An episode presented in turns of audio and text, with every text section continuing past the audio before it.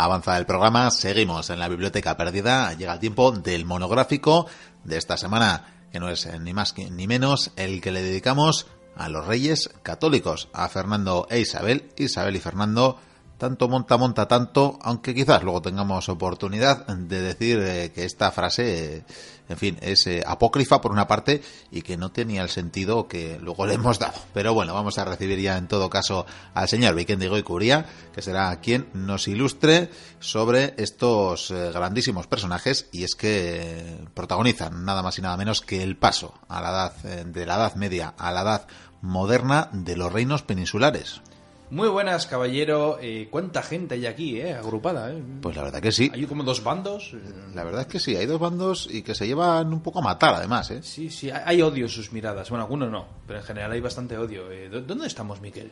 Pues mira, estamos eh, precisamente en Guisando, es un municipio, en fin, que creo que, si no me equivoco, nos pilla por Ávila, más o menos, y, bueno, es conocido en la historia porque se firmaron ciertos pactos aquí importantes. Es, más, se van a acabar eh, firmando probablemente a lo largo del monográfico que vamos a contar porque fueron trascendentales para la historia de Castilla y por ende de los reinos peninsulares. Oye, pues no sé, aquí hay un montón de gente, no sé, eh, ¿Por qué no nos sentamos tú y aquí? Sí, Hacemos como que somos escribas o algo. Ah, perfecto, porque tengo aquí mi pluma nueva. Sí, sí, así pasamos desapercibidos. Eso es. qué pluma tienes, ¿eh? Qué, maravilla. Eh, gracias, me lo suelen decir. Sí sí sí, sí sí Hablemos de los reyes católicos, Miquel. Como tú bien has dicho, la verdad es que estos personajes son vitales en la historia de España. De hecho, España en sí, podríamos decir casi casi que el Estado moderno nace con ellos.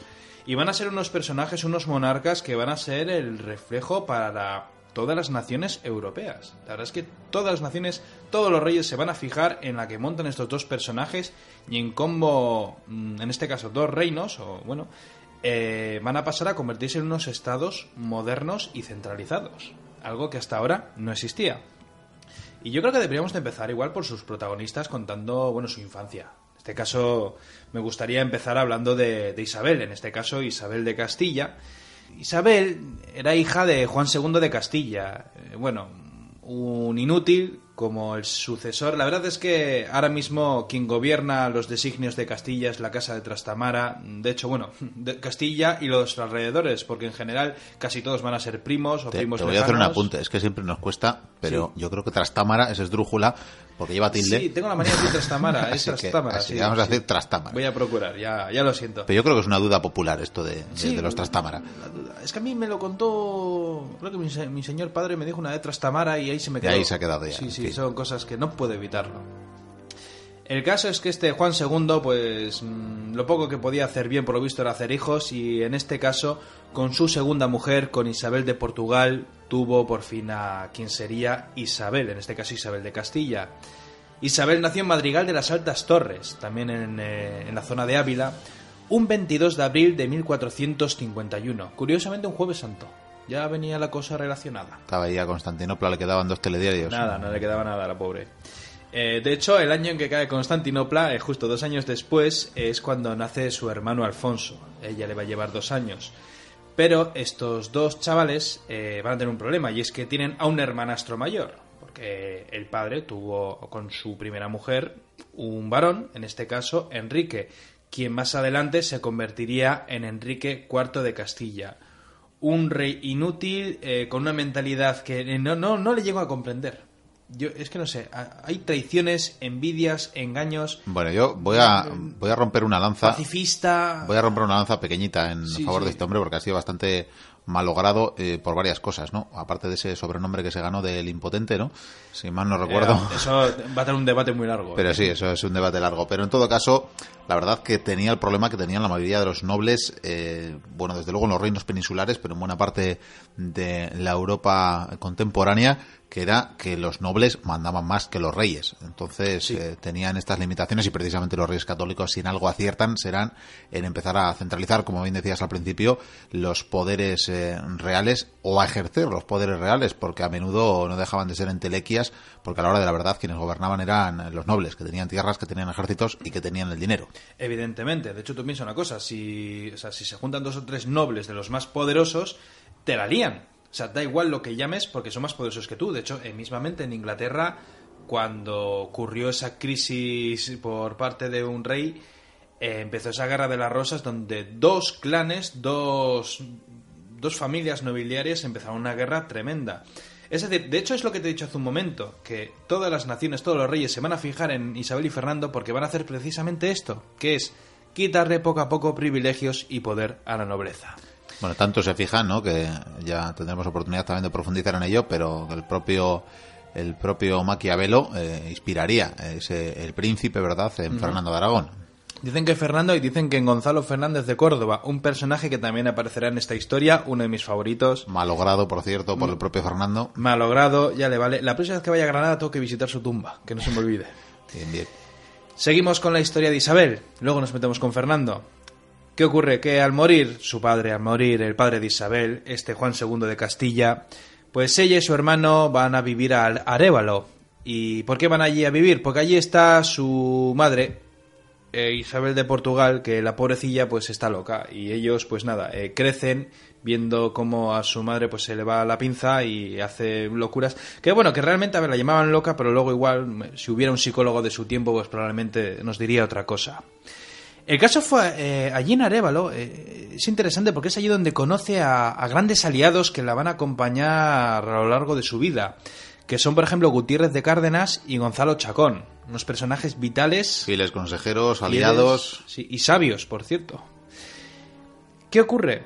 Llega un momento, un año trascendental, y es 1461.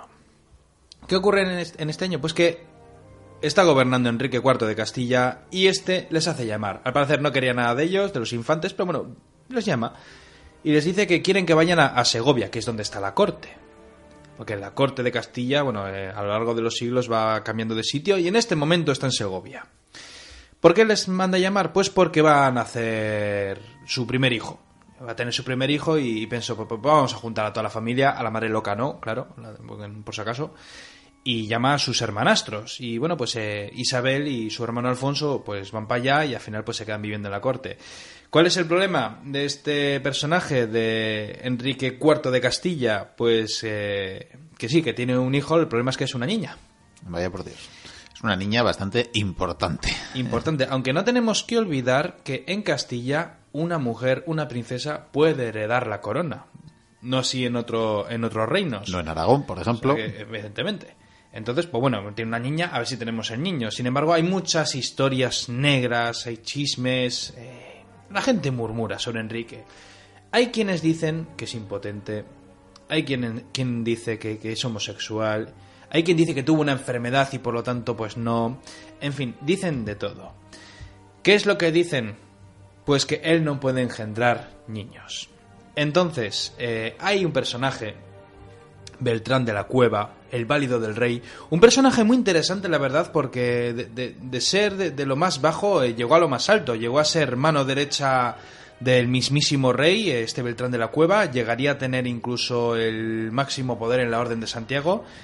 Eh, vamos, maestro y todo. O sea que es un personaje impresionante. Y claro, pues hay quienes dicen que quizás la reina, la portuguesa, por cierto, llegó a tener. Hermana del rey de Portugal. Hermana del rey de Portugal, que luego hablaremos de él.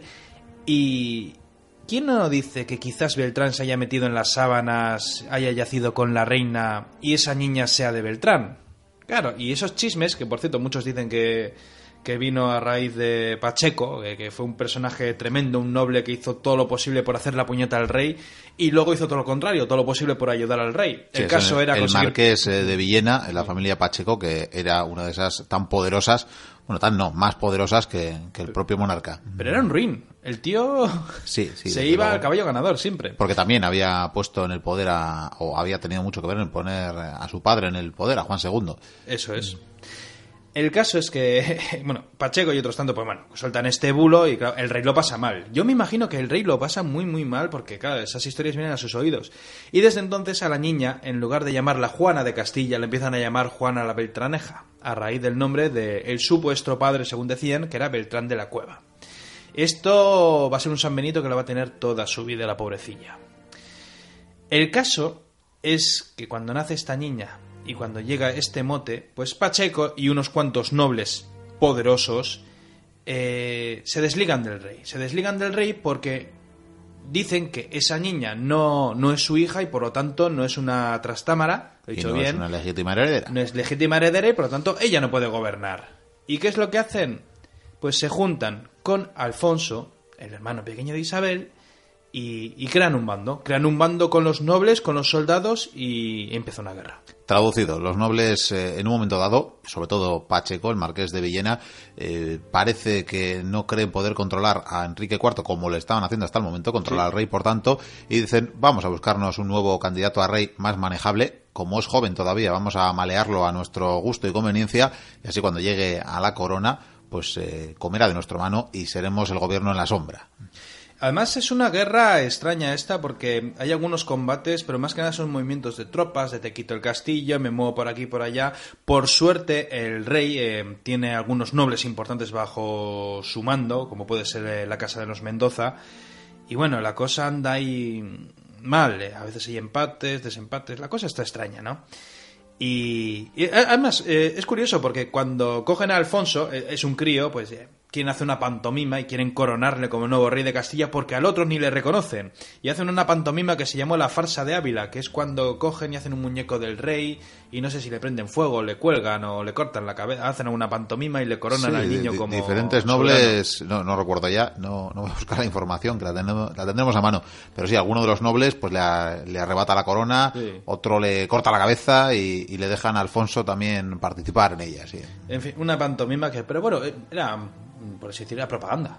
La propaganda que era más habitual eh, de lo que podemos eh, pensar, porque bueno, ya estaba la costumbre de colgar octavillas y de... Sí, y de- y de- ya estaba la imprenta dando, dando caña. Sí, y bueno, pues el caso es que sí, llegaban las noticias a- al populacho, digamos. Uy, se decían barbaridades. Pero en esta historia hay un problema. Y es lo siguiente. Llega el año 1468 y Alfonso se muere.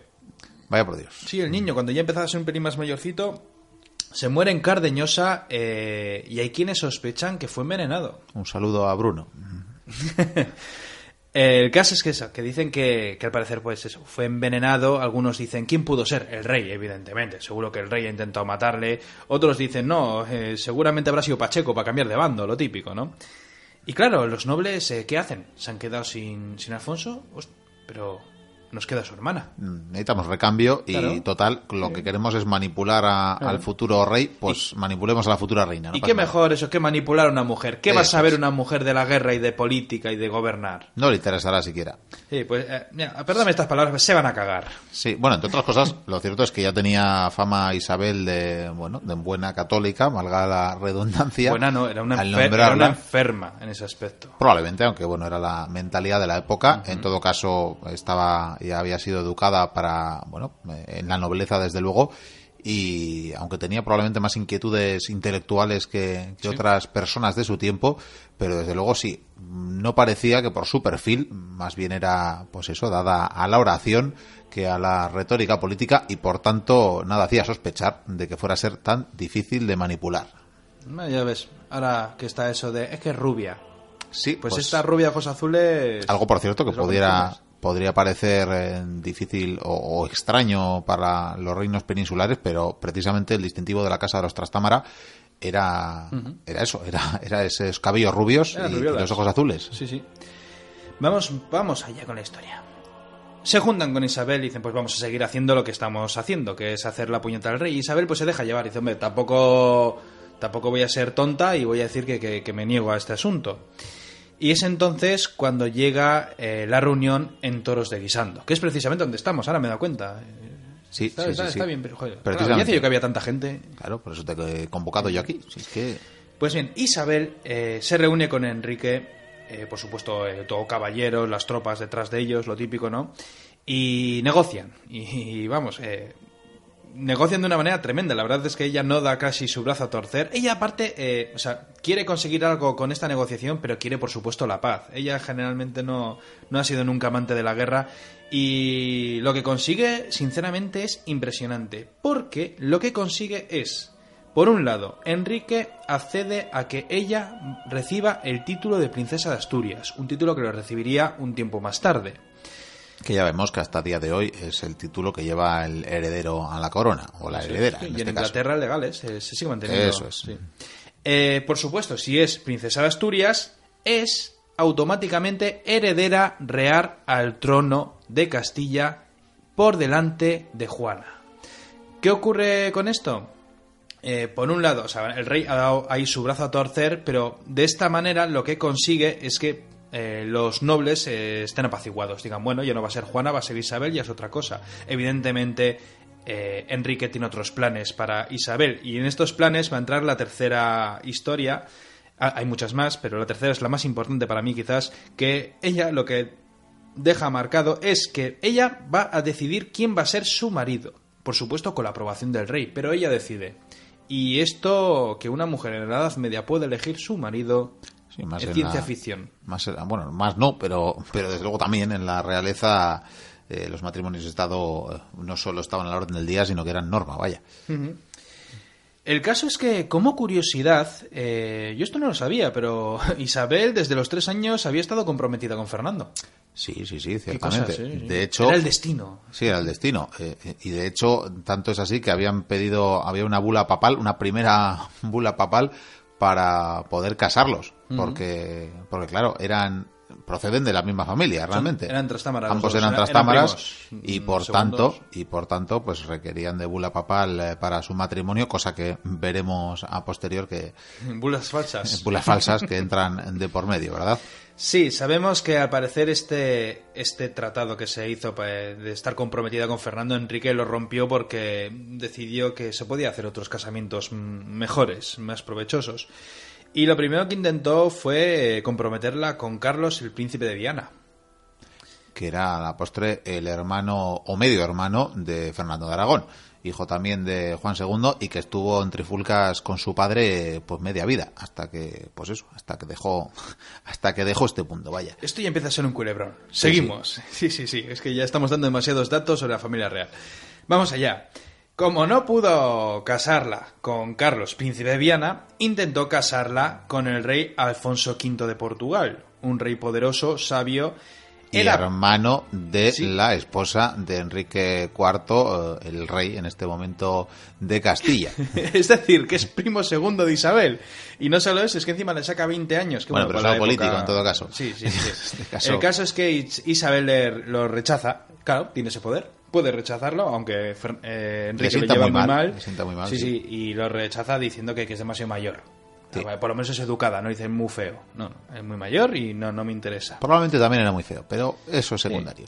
Isabel tiene ya 16 años y Enrique decirle, decide comprometerla con Pedro de Girón, que tiene 43. Este personaje es maestre de la Orden de Calatrava, hermano de Juan Pacheco, hermano del marqués de Villena, que como hemos dicho, pues bueno, dominaba, dominaba un la poderoso. política en ese Eh, momento. Era un hombre, um, un buen matrimonio, era un hombre poderoso, pero cuando Pedro Girón fue a conocer a su futura mujer, pues se murió por el camino. Tuvo un accidente. Tuvo un accidente, sí, sí, sí. Estas cosas que pasan, ¿verdad? Sí, sí, seguro que la mano de Chacón estuvo por ahí. Era curioso porque a estas alturas tenemos a una Isabel que quizás con ayuda una divina, viuda negra, ¿eh? quizás con ayuda divina ha conseguido eh, destronar a la heredera legítima, salvo por los bulos que decían que la Beltraneja era la Beltraneja y no Juana, Mm. y no Juana la, heredera e hija de, de Enrique IV, había dejado también el cadáver de su hermano pequeño y ahí la tenemos que también deja a un marido al que parece que ya no podía rechazar, que era el señor Pedro, Y lo gordo es que casi sin hacer nada. y casi sin hacer nada, Esto está muy bien. por lo visto. vamos. Está muy bien. Pues ya te digo que el día que haga algo, lo que va a hacer. Eh, nos hemos quedado con el hermano de Juan Pacheco, que se muere porque sí, o, o lo suicidaron. Pero nos quedan más personajes. Por ejemplo, está el duque de Gullema.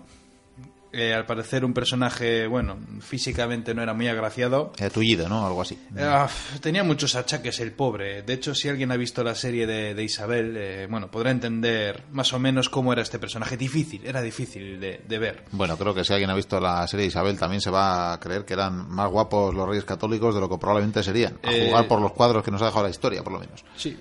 Hombre, la verdad es que los pintores italianos en aquella época eran bastante mejores que los de aquí. Bueno, Luego y los, ar- cambiaría y la los cosa. arquetipos diferentes en todo Sí, caso. era el Renacimiento. Este duque de Guillema era, eh, era un chollo en lo que se refiere a los títulos, porque era el hermano del rey de Francia, de Luis XI.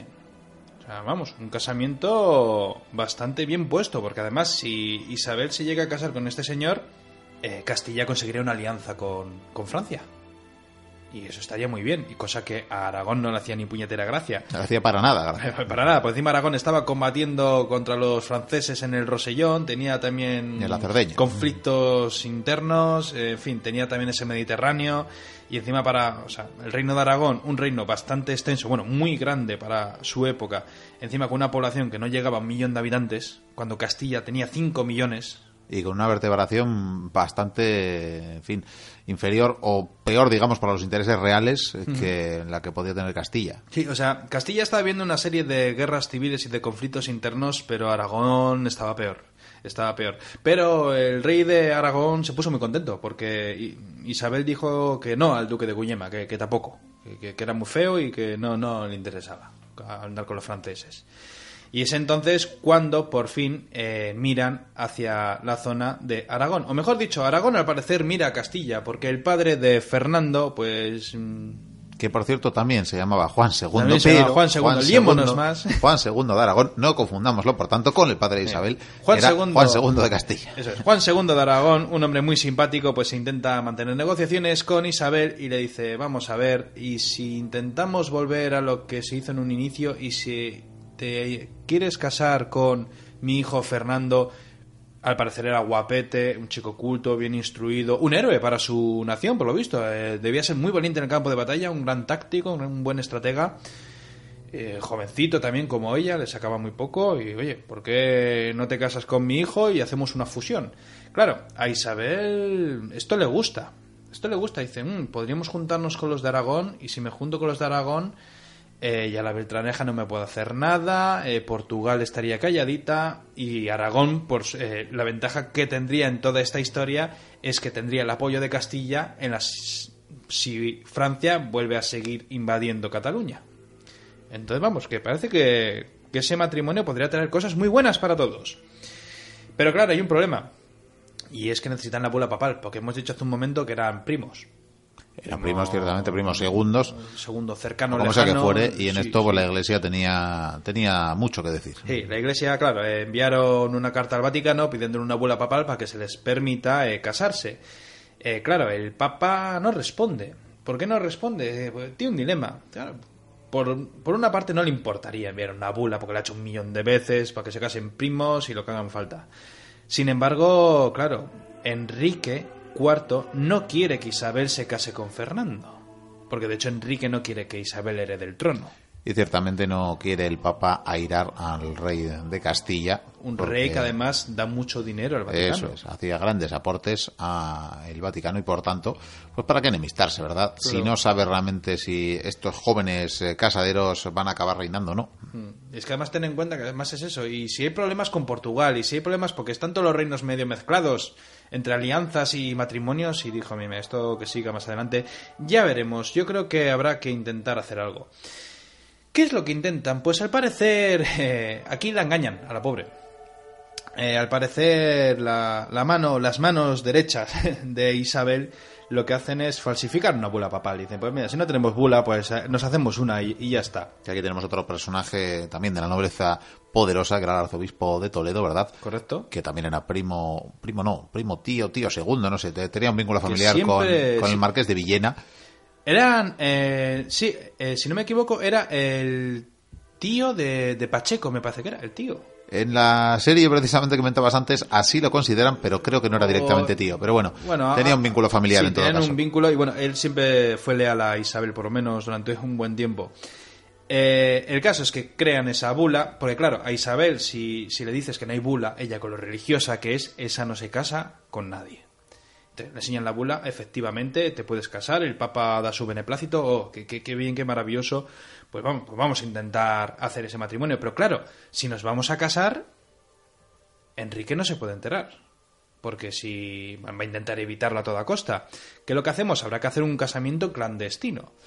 Vale, ¿qué es lo que hacemos? Eh, por una parte, Fernando lo que tiene que hacer es disfrazarse y haciéndose pasar por mercader, eh, vagabundillo, en fin, un, sin más, un vasallo más, pues eh, con su carreta, con algunos hombres, pues consigue esquivar las tropas eh, castellanas y conseguir desde Aragón poco a poco eh, hasta el corazón de, de Castilla. Yo imagino que hay un poquito de leyenda, tanto en los supuestos controles, eh, porque algo, al- algún viso, alguna alarma reciben en Castilla, se supone, y parece que patrullan más las fronteras y pues está esta aventura, ¿no? De, de Fernando llegando... Bueno, había espionaje. Sí, sí, desde luego. Por eso, bueno, pero habría que ver realmente hasta qué punto podían cubrir, habría que ver hasta qué punto fue...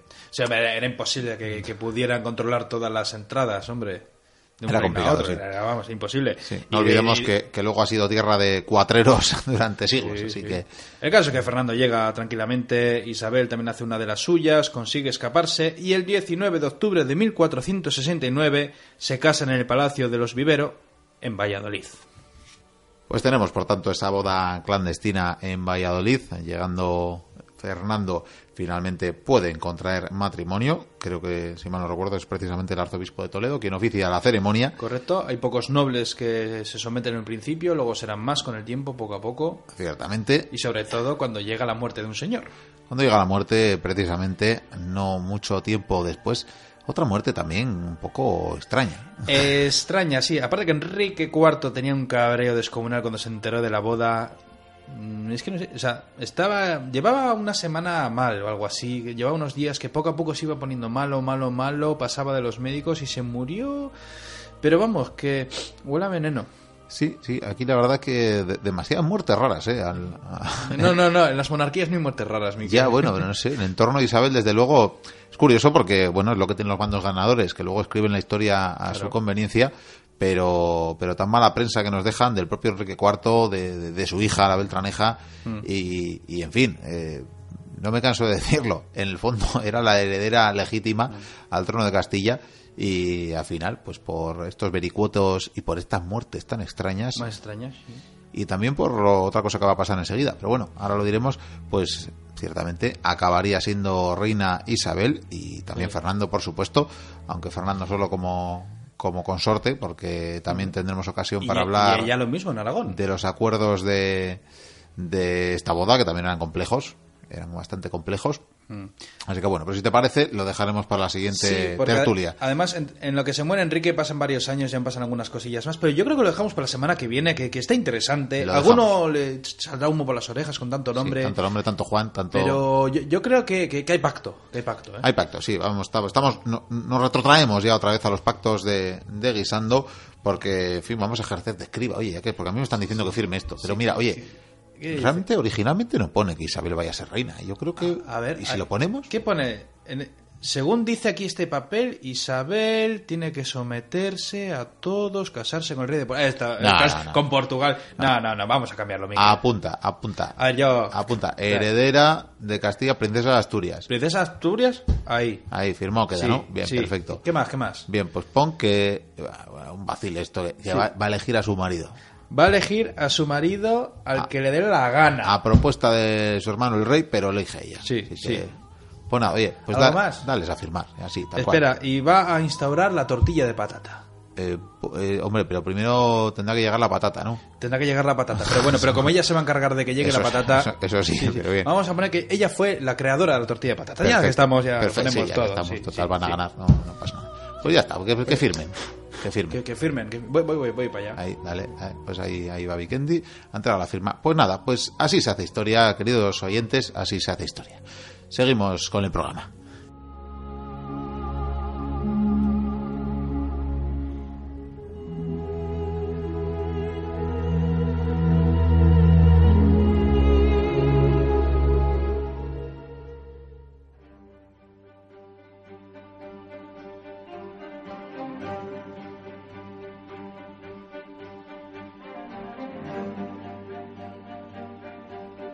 Continuamos en la biblioteca perdida y llega el tiempo del monográfico de hoy, que como sabéis da continuación a la historia de los reyes católicos, de Isabel y Fernando, o Fernando. Isabel tanto monta, monta tanto como monta en su corcel el señor eh, Vikendi Goicuría, que llega a esta ciudad de Santa Fe, en, estos, en estas últimas décadas del siglo XV, y aquí vamos a presenciar eh, todo un sitio, Como troto con mi caballo, Miquel, como troto. como trotas. En efecto, la verdad es que la imagen es impresionante. Estamos, sí, en esta fortaleza ciudad, yo lo llamaría casi casi así, de Santa Fe y delante nuestro, qué maravilla, Miquel, la Alhambra. Qué maravilla, qué maravilla de Esplendor. construcción.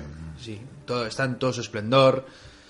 También hay muchos defensores, todo se ha dicho, hay muchos defensores, parece que hay nervios. hay Todavía, nervios, todavía están dispuestos a dar guerra, ¿no? ¿O qué? Sí, y eso que llevan casi 10 años. Sí, llevan, ¿eh? llevan un tiempo, sí. Larga la guerra, ¿eh? Resisten. Resi- sí. Hombre, a ver, yo siempre diré que los musulmanes en la península ibérica fueron bravos, sus ejércitos, sus generales, y por supuesto el reino de Granada no iba a ser menos. No Era la ser joya. Ese reino nazarí. Vamos a retomar, como decimos, el monográfico, que además eh, continuará más allá de este espacio en siguientes semanas, posiblemente la, la próxima semana. Hablando de los Reyes Católicos, monográfico que iniciábamos en, la anterior, eh, en un anterior programa y que precisamente creo que les dejamos eh, recién coronados. Como, sí, sí, exactamente. Si no me equivoco y no me falla la memoria, eh, se habían casado ya, eh, estaban contentos, el rey Enrique IV estaba muy enfadado. Sí, con, Sin, esa, con esa bula falsa, Sí, papal, con pero bueno. esa bula falsa que luego fue verdadera porque vino el Papa Borgia a traer una bula verdadera a cambio de ciertos pactos, que bueno, tampoco vamos a entrar en detalles porque no sé si tampoco los contamos la semana pasada o hace dos semanas, ya no me acuerdo cuándo lo contamos, pero lo que sí te voy a decir es que en estos años en que están esperando a que el rey se muera, porque yo creo que no hacen otra cosa más que esperar a que el rey se muera, eh, nació la primera hija de los reyes católicos, llamada Isabel como su madre. Isabel, que en un futuro se casaría con el rey de Portugal, si no me equivoco. Bueno, con, con más de uno, ¿no? Eh, sí, luego se casó con su primo. eh, bueno, ya, ya llegará ese momento. Ya hablaremos y, de y que, esto. bueno, mo- moriría en el parto, en el parto. Pero bueno, ha nacido Isabel. El rey Enrique ha muerto en extrañas circunstancias, aunque supuestamente estaba enfermo, le dio un telele o algo. Lo que sí te puedo decir es que han llegado al poder. eh, los nobles pues, se someten, se someten evidentemente a los nuevos reyes. Con algunos. Eh, algunos, otros están enfadados. Eh, y bueno, crean una especie de normativas todos reyes. Por una parte, eh, ella es reina de Castilla, él es rey de Aragón y son correyes en, en- los reinos. O decir, reyes consortes, sí. Consortes, vamos. eh, Ella es consorte de Aragón y él es consorte de Castilla. Van a pasar la mayoría del tiempo en Castilla, evidentemente. Fernando hará salidas esporádicas a Aragón, donde se tira varios meses, eh, gobernando y frecuentando lechos de otras damas. ¿Qué le vamos a hacer? Eh, Fernando es muy mujeriego y Isabel sigue siendo muy, muy devota, o por lo menos eso es la, en apariencia. Eso nos dejan los legajos históricos, sí. Eh, recordando lo que contamos en su momento, Isabel y Fernando. Bueno, Isabel se convirtió en reina de Castilla un 13 de diciembre de 1474. Además, se coronó reina cuando no estaba Fernando. Sí, más que nada porque no quería esperar. No quería esperar. Dijo, muerto mi hermano, cuanto antes sea reina, mucho mejor. No vaya a ser que la Beltraneja haga de las suyas. Eh, quilicua. Además, ella se coronó eh, basándose en la legitimidad del tratado de los Toros de Guisando. Sí. Sí. Estuvimos en su momento. Y claro, eh, muchos nobles eh, se arrodillan, la reina, el rey. Hay una especie de unión entre las dos casas, eh, está muy bien la cosa. Encima hay un heredero, es mujer, pero no pasa nada.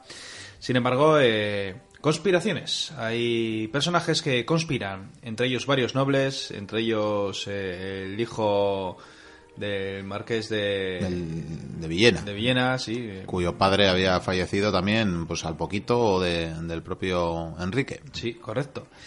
Y bueno, hay unos cuantos que se confabulan, hablan con la Beltraneja, que en estos momentos pues está negociando con los portugueses porque dice que esto no puede ser, eh, fijaos lo que me han hecho, tal. Bueno, ahí está su progenitora porque ella todavía es bastante jovencita. Sí, sí, es jovencita y bueno, la progenitora pues decide, negocia que... Progenitora que es hermana del rey eh, de Portugal. Correcto. Y deciden, ¿por qué, por qué no los casamos? ¿Por qué no casamos a la niña con su tío? Y así conseguimos una alianza, eh, conseguimos una especie de legitimidad y sobre todo eh, tendríamos el apoyo de Portugal. Y el rey de Portugal al principio no lo veía con buenos ojos, pero bueno, ve que, bueno, se podría hacer, pero se podría hacer sobre todo si conseguimos una alianza con alguien, ¿con quién? Con Francia. Y Francia, el rey de Francia, bueno, negocia con el rey de Portugal. Y bueno, pues no sería mala idea, podríamos los dos apoyarnos mutuamente. Yo me hago con los territorios catalanes que llevo queriendo conquistar desde hace mucho tiempo. Y tú te encargas de conquistar el reino de, de Castilla. Y en estas estamos que al final eh, avanzan los ejércitos. E Isabel y Fernando se enteran. eh, el rey de Portugal va con sus ejércitos eh, argumentando que, que, claro, que el reino de Castilla es su reino, porque realmente es Juana la Beltraneja la heredera. Es su esposa y por tanto reclama el trono castellano para su esposa legítimamente. Claro, reclama lo que es suyo, evidentemente. Avanza con su ejército y comienza, comienza la guerra. eh, Fernando se pone al mando de las tropas. Tiene bajo su mando a estupendos oficiales, el mismo Beltrán de la Cueva, que por cierto está por ahí. Sí, ese, ese que daba precisamente el nombre ilegítimo a Juana la Beltraneja. Está también un jovencísimo Fernan- Gonzalo Fernández de Córdoba, que más tarde se batiría el acero también en, en tierras granadinas y, por supuesto, en las futuras guerras de Italia. Ese gran capitán que tanto sale a reducir en diferentes temas que abordamos. Sí. Y hay muchos nobles que se pasan al lado de la Beltraneja. Menos de los que esperaba el rey de Portugal. La verdad es que esperaba más apoyo por parte de los nobles que, que dudaban. Pero bueno, eh, recibe apoyos y, bueno, eh, avanza la campaña y el plan inicial en un principio, aparte de tomar varias posiciones y plazas importantes, era evidentemente eh, anexionarse con el ejército de, de Francia, que está marchando supuestamente cruzando los Pirineos para entrar a sangre y fuego hasta Burgos. Burgos, que por cierto, una ciudad que se ha puesto de parte de, de los levantiscos.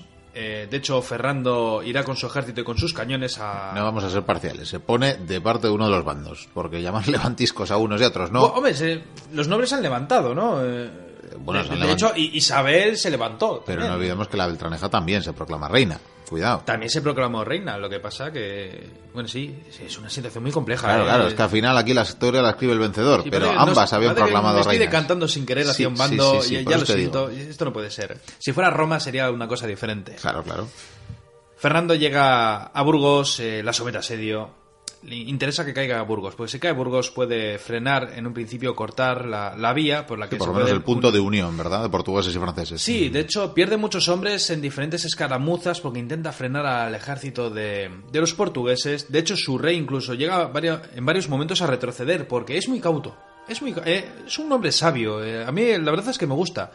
Sí, re- respetó el puente de Alcántara, del que hablábamos hace algunas semanas. Es cierto. Y yo creo que incluso peca de indeciso. Peca de indeciso, pero bueno. Llega un momento en que Fernando eh, consigue, consigue tomar Burgos. Perdona, perdona a los levantiscos, como bien he dicho antes, que no lo son, pero bueno. Les perdonan, en fin, bueno, esto es lo que hay. Eh, los franceses, como ven que, que la situación está complicada y que tarda más de lo que parece, pues se retiran. Dicen, "Mira, esto no pinta bien, casi que nos echamos para atrás. El rey de Portugal se ve abrumado, ve que poco a poco sus fuerzas van menguando, han caído muchos, eh, y se da cuenta que, que Fernando pues se la ha jugado muy bien y que no puede ganar la guerra. Y por lo tanto, pues se negocia una paz. Una paz en la que se afianza Isabel en el trono de Castilla, es la legítima heredera, la Beltraneja tiene que echarse para atrás, conceden algunos villorrios para los portugueses, unas migajas en comparación con- con tener la legitimidad del trono, y parece que todo el mundo acaba contento. No del todo así, al parecer el rey de Portugal volvió a Francia a negociar, que no sé cuánto tiempo se tiró en Francia negociando, y por supuesto Juana Beltraneja muy enfadada, muy enfadada porque su esposo la ha fallado, eh, ¿esto qué es? Hay que volver a la gresca. Claro, eh, no entendía muy bien de las lides de la guerra, ya hemos dicho que es semiadolescente, no sé si tiene 12, 13 años. En aquellos tiempos casi casi era una mujer, pero bueno. Pero entre guerra y guerra también te voy a contar una historia curiosa, curiosa, la historia del Alcázar de Segovia, que no tenemos que olvidar que Segovia es la capital del reino de Castilla.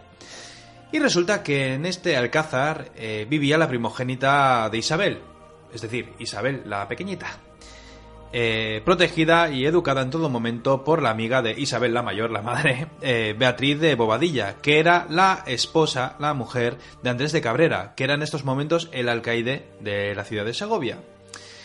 Y la reina estaba en estos momentos con el, el cardenal Mendoza, 60 kilómetros de la ciudad. Que ya había cambiado de bando, que en su día Sí. defendía a Juana la Beltraneja. Ultranza, ¿eh? Además. Mientras vivía el hermano de Isabel Enrique, pero en este momento defiende todo lo contrario, también a ultranza a Isabel y a Fernando. Y es más, te diría que seguramente eh, los Mendoza probablemente era la, la familia más poderosa de, de la península, ¿eh? Sin duda. Sin, sin lugar a dudas. Bueno, además, el cardenal, hacía poco que era cardenal. De hecho, le, le convirtió en cardenal eh, el, el Borgia. Sí, en ese momento iba de delegación, ¿verdad? Sí, sí, de sí, papal. eh, Era. Cuando tengo que poner un papa, un cardenal y no sé cuál. Y bueno, al final, por lo visto, se decantó por el cardenal Mendoza, al parecer, con, con ayudita de Fernando. Sí, con ayudita y dejando al arzobispo de Toledo con dos palmos Con un eh, cabreo. de narices ahí Sí. lamentando y, y- y volcándose contra eh, Sí, perdió los que había apoyado. eh, Carrillo. Carrillo.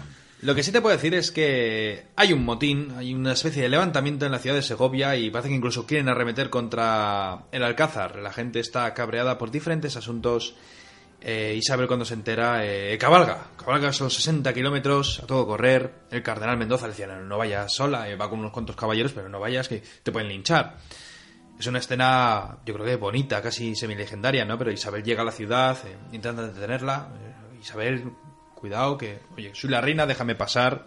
Ella entra y sus vasallos, en cuanto la ven, mm, tiran los palos o lo que encuentren o las antorchas al suelo, se arrodillan ante su reina, eh, tal.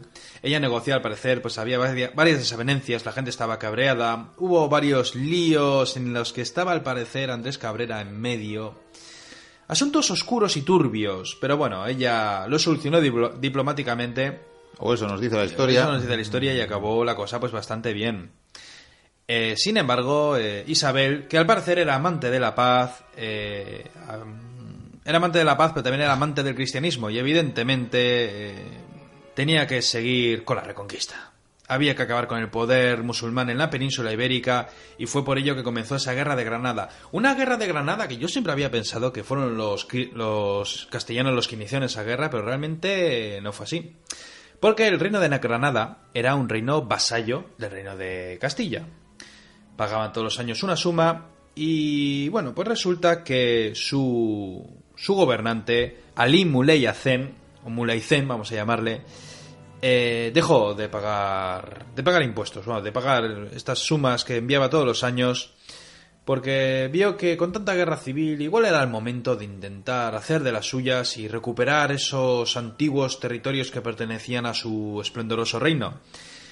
Y este personaje comienza esa guerra. Bueno, vamos a ver, de- yo he dicho que lo comenzó él, pero bueno, fue una cosa casi casi mutua porque los reyes católicos estaban como locos por empezar esa conquista de Granada. Todo el mundo quería un casus belli, ¿no? Sí, además sería una cruzada, el Papa estaría muy contento, ellos quedarían muy bien. De hecho, el Papa había buscado, eh, el enviar a Borgia había sido una de las motivaciones buscar la alianza de reinos europeos para eh, combatir al turco Sí. y le dijeron que, que no, que bastante tenían con eh, intentar la reconquista y ahí es cuando les iba a conceder esa bula papal para recaudar parte del dinero destinado a la iglesia, dedicarlo a esa campaña.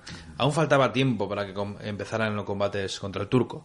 Lo que sí te puedo decir es que este gobernante del Reino de Granada eh, tiene familia, tiene familia, que son personajes que, que imponen mucho en esta historia. Por un lado está su hijo, Mohamed eh, XII, eh, Boabdil, Boabdil el chico le llamaron, y Mohamed eh, XIII, tercero, eh, el Zagal se le llamó. Y en medio de esta guerra, en la que evidentemente los ejércitos castellanos y aragoneses, aunque Aragón no debió de aportar muchas fuerzas de tierra, pero sí de mar, por supuesto. Sobre eh, todo eh, bloqueaba la posible ayuda de los reinos del norte de África en ayuda de, de los nazaríes. Le llamaron a la yihad, a Guerra Santa también, claro. Y de hecho bloqueando plazas tan importantes como Málaga, por ejemplo. Y en estas estamos que, pues, eh, Fernando, evidentemente, es general, es el rey, él está dando las órdenes, eh, Gonzalo sigue ahí con él, apoyándole en todo lo que haga falta. Isabel incluso se, se va al frente, va al frente para elevar la moral de, de las tropas. eh, la gente en principio están eufóricos, vamos a conseguir ganar esta guerra, seguro que es una guerra rápida, que por supuesto no lo fue así, de hecho ya hemos dicho que duró casi 10 años, bueno, duró 10 años, una guerra que se inició en 1482 y que terminó en 1492. En el año mágico. Sí, sin embargo, eh, hay muchos problemas internos en el reino nazarí de Granada. Porque, por un lado, eh, el zagal llegará un momento en que intentará hacerse con el poder. Boabdil el chico también. De hecho, Boabdil y su madre serían capturados por Fernando. Eh, huye, después recupera otra vez eh, la Alhambra. Durante Le- algún tiempo se segregan y algunos sí. dominan una zona y otros dominan otra. Otra, o sea, eh, Una maravilla. Y mientras los reyes católicos haciendo algo muy inteligente, en A vez de suyo. lanzar a las tropas, eh, esa guerra podía haber sido más corta probablemente, Sí. pero podía haber sido como una victoria pírrica probablemente, y así no lo fue porque usaron la diplomacia, dejaron el desgastarse a, a- los pretendientes al trono nazarí y así consiguieron, bueno, pues que a pesar de alargar el conflicto, pues eh, probablemente obtener eh, Granada, el reino de Granada, con probablemente pocas bajas. Mm, hombre, a ver, hubo bajas. Evidentemente hubo bajas, pero vamos, yo reconozco que sí. Me esperaba que hubieran muchas más. Yo creo que además esta guerra fue muy bien porque fue larga, sí. eh, se gastó mucho dinero en ella. Sin embargo, consiguieron un ejército. Un ejército quizás no muy numeroso, pero una auténtica élite, porque estos hombres que se han, que se han batido el acero durante 10 años, eh, luego darían unos grandes resultados en otras campañas militares en otras tierras. No podemos extendernos con la guerra de Granada porque yo creo que merecería un monográfico aparte. La verdad es que es muy extenso, podríamos incluso dividirlo por etapas. Lo que sí te puedo decir es que llega un momento en que Mulezen muere. De hecho, incluso acabó ciego los últimos momentos de su vida. Y Boabdil, el chico, eh, es el que se queda con el trono de, Granada eh, en la Alhambra, gobernando los designios. Sin embargo, eh, no puede. Cada vez se va cerrando el círculo, por así decirlo, las plazas van cayendo y llega un momento en que asedian ya la propia Granada, la propia Alhambra, y de hecho los reyes católicos, eh, viendo que el asedio sería largo, eh, construyeron una fortaleza que al final se convirtió en una ciudad y hoy en día es una población. Hablamos de Santa Fe. De Santa Fe, que a día de hoy sigue siendo una ciudad, por supuesto cercana a Granada y que en, su día llegó a ser incluso uno de los primeros hospitales de campaña también eh, tuvo y que llegó a ser incendiada y reconstruida ya con edificaciones de piedra. De hecho, estaba Isabel cuando se quemó. Sí, tiene una historia maravillosa esta, esta ciudad. El asedio prosigue, eh, Granada va, sigue perdiendo poder, sigue perdiendo, eh, la cosa está muy mal, hay deserciones. Caen plazas importantes hasta la propia Málaga. La propia Málaga cae, ya se, no hay vuelta atrás. Y es entonces cuando llega el 25 de noviembre de 1491. Eh, ese día fueron firmadas las capitulaciones de Granada y tenía un plazo de dos meses para la rendición. Había acuerdos previos en los que Boabdil ya había cedido realmente eh, en un muy corto plazo eh, el reino, ¿no? Llegaba a cederlo a los reyes católicos, entre otras cosas, porque tenían a su hijo cautivo también eh, como, como garantía de cumplimiento de ese pacto y desde luego pues todo pintaba a, a decadencia y a declive. Pues sí. Eh, la ciudad fue entregada a los reyes católicos un 2 de enero de 1492. Eh, en fin, dice la leyenda lo de la madre. Sí, sí esa gran frase. Eh, cuando se salían todos de, por las puertas de la Alhambra y marchaban hacia Marruecos, porque por supuesto no les iban a dejar permanecer en la península ibérica, la madre de Boabdil, una mujer de armas tomar. La verdad es que si hubiera sido ella la que hubiera llevado las riendas de la guerra, quizás pudiéramos hablar de otra cosa. Pero al parecer fue, fue vamos, ¿eh? increíble su carrera. Hizo pactos por aquí, eh, pactos con los abencerrajes para, para poner a su hijo en el trono, vamos, de todo. Una gran diplomática, en mano de hierro también, por supuesto. Como vi a su hijo con lágrimas en los ojos cuando miraba la Alhambra por última vez, pues le dijo aquello de, hijo mío, eh, llora como una mujer, lo que no has sabido defender como un hombre. Una frase que no sé, me imagino que, igual ni siquiera se hizo, pero bueno. Eh, pero es, muy literaria, está muy bien. es muy épica también. Y con la caída de Granada se cierra, por así decirlo, una etapa en el periodo de los reyes católicos, porque se han afianzado en el poder, eh, han conseguido expulsar por fin a los musulmanes de la península ibérica. Sin embargo, en estos años, desde que se hacen reyes hasta que cae eh, Granada, pasan muchas cosas, Miquel. Pasaron unas cuantas, sí. Unas decisiones eh, que cambiarían la historia probablemente de la península ibérica. Para empezar, por ejemplo, se creó la Santa Hermandad, que para aquellos que no sepan lo que es la Santa Hermandad, pues podríamos decir que es la Guardia Civil de la época. Pues sí, el primer eh, cuerpo profesional eh, militar o semimilitar al servicio, en este caso, de la propia corona. No respondía, por tanto, a los nobles de diferentes zonas y por tanto empezaba a cumplirse una de las grandes misiones de los reyes católicos para la gobernanza interna que era disminuir el poder de los nobles e incrementar el de la monarquía. Y no solo eso, protegían los caminos, buscaban a los bandidos y eran los ojos y oídos de los reyes. Tampoco duró demasiado, todavía. No, no duró, no, no, no duró. Lo que sí duró fue la Inquisición. Esa sí, esa duró un poquito más. Sí, aquí ya, ya te, sube el ánimo, Miquel. sí, sí, la verdad, mi amigo Torquemada. En efecto, eh, se implantó la Inquisición, la nefasta Inquisición española que tiene muy, muy mala fama.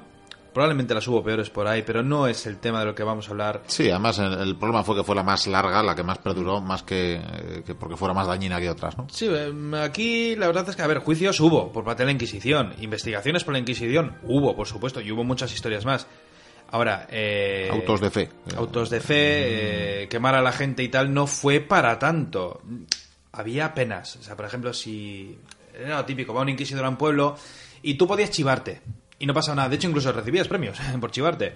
Te chivabas del vecino, de lo que fuera. Este yo creo que es judío, este yo creo que tal, en fin. Y mucho, en muchos casos, pues la pena era, pues, yo qué sé, en las misas, por ejemplo, pues igual tienen que esperar en la puerta de la iglesia de rodillas. O tenía que dar un paseo en el que la gente, pues, lo miraban y se burlaban de él. Eh, eran castigos. Castigos ejemplares o bueno, me imagino que... Bueno, incautaciones totales de bienes, de judíos y demás. Eh, hablemos de los judíos. Eh. Sí, porque Torquemada, bueno, hizo de, las suyas, eh, torturó a mucha gente y puso a, todo el país firme, sobre todo a los judíos. la verdad es que la comunidad judía era numerosa. Recordamos que en un primer momento Talavera, uno de los primeros confesores de la reina, apostó por otras vías, por la vía de, bueno, de, convertir la fe de, de las diferentes religiones del reino a la cristiana y hacerlo pues mediante el catecismo, mediante la enseñanza, pero desde luego era muy lento y sobre todo era lento para la Iglesia y para el Vaticano que exigía mayores esfuerzos y, también pues recompensas, ¿no? compensaciones frente a las políticas eh, favorables a los reyes católicos. En efecto, y los judíos pues fueron objetivo. Además, de hecho, es, es un poco patético este asunto porque, de hecho, Andrés Cabrera, el alcaide de Segovia, el marido de Bobadilla, de Beatriz, eh, era judío converso. Sí, bueno, era de familia conversa. Y por tanto, siempre tenían eh, la mácula, siempre tenían la sospecha, porque llegó un momento también que veían mayor riesgo entre los conversos que entre los judíos declarados. A los Pero judíos declarados, los marranos, sí. Sí, llega un momento que les marcan además, les hacen ir identificados como, como, como haría Hitler, llegado el momento. Eh, de, hecho, se supone que, de ahí tomaría el, bueno, el, sistema ¿no? de clasificarlos o de hacerlos visibles pero realmente les preocupaban, les preocupaban más los conversos que aparentaban ser cristianos, pero seguían haciendo prácticas eh, judías o judaizantes que les llamaban. en casa, ¿eh? pero bueno. Eh, sí, pero les daba más miedo esa fe falsa, ¿no? Esa, bueno, pues esas esas obras y esas, esos actos que podían perpetrar en sus domicilios y en la intimidad absoluta, desde luego. Pero bueno, empezaba el pueblo también, culpaba de cualquier mal que, hubiera los judíos. Si aparecía un niño muerto en algún lado, era culpa de los judíos también, por supuesto. En la época de la peste, cada vez que había peste en una ciudad, lo que hacían era matar a los judíos. Lo que pasa que es lo que digo siempre, que los judíos también se morían de peste, pero no, era culpa de los judíos. Era culpa de los judíos.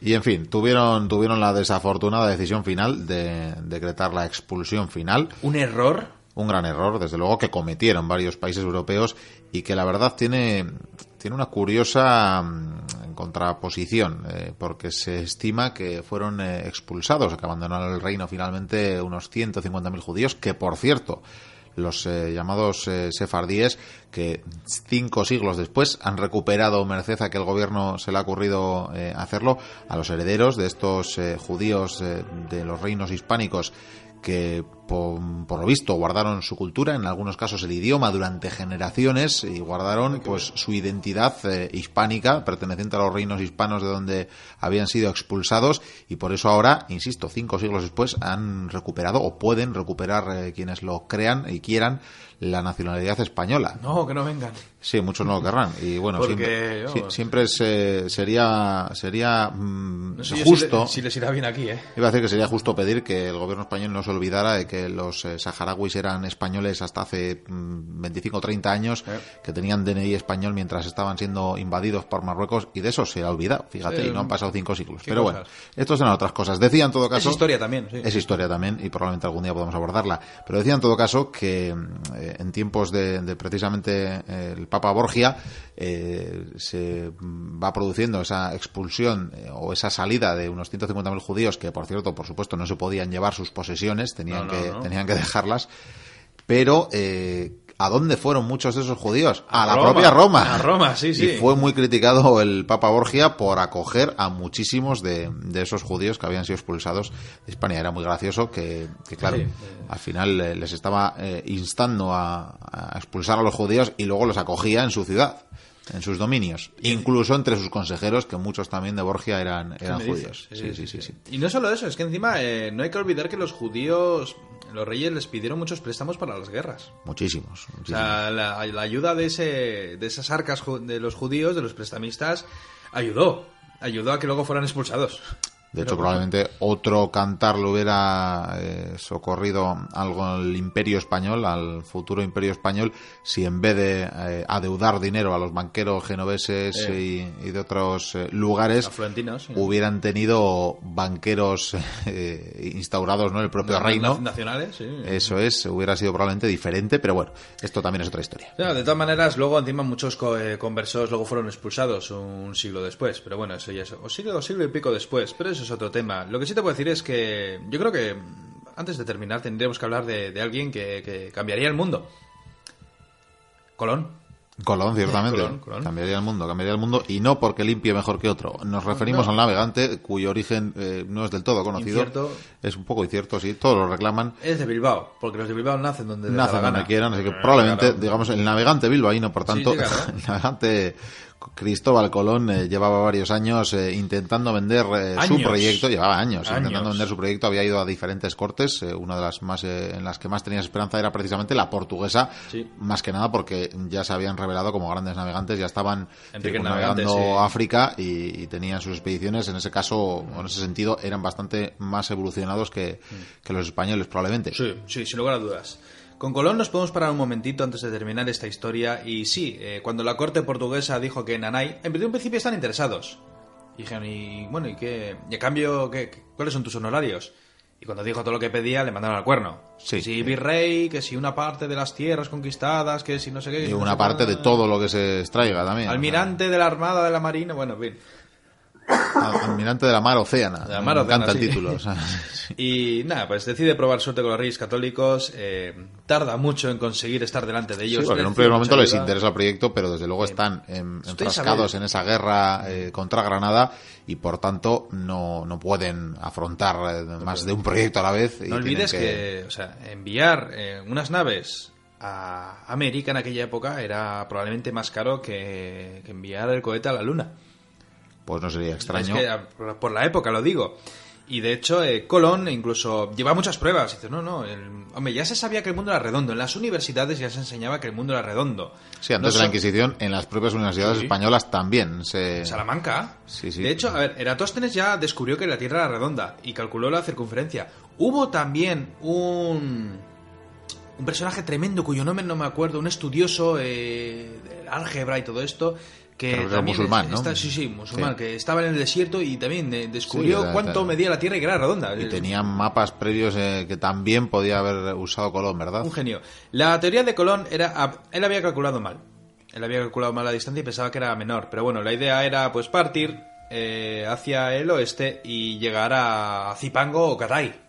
A las Indias, en A las caso. Indias, sí, sí. Sí, pues no olvidemos que en la época las especias era algo valiosísimo. De Uf, hecho, incluso, incluso se firmaban contratos de compraventa eh, con, usando como moneda, como, como pago, especias. Cuando Enrique el Navegante, por ejemplo, conquistó Ceuta, si no me equivoco, eh, descubrió eh, unas especias y preguntó a los comerciantes, ¿y esto cómo tenéis aquí?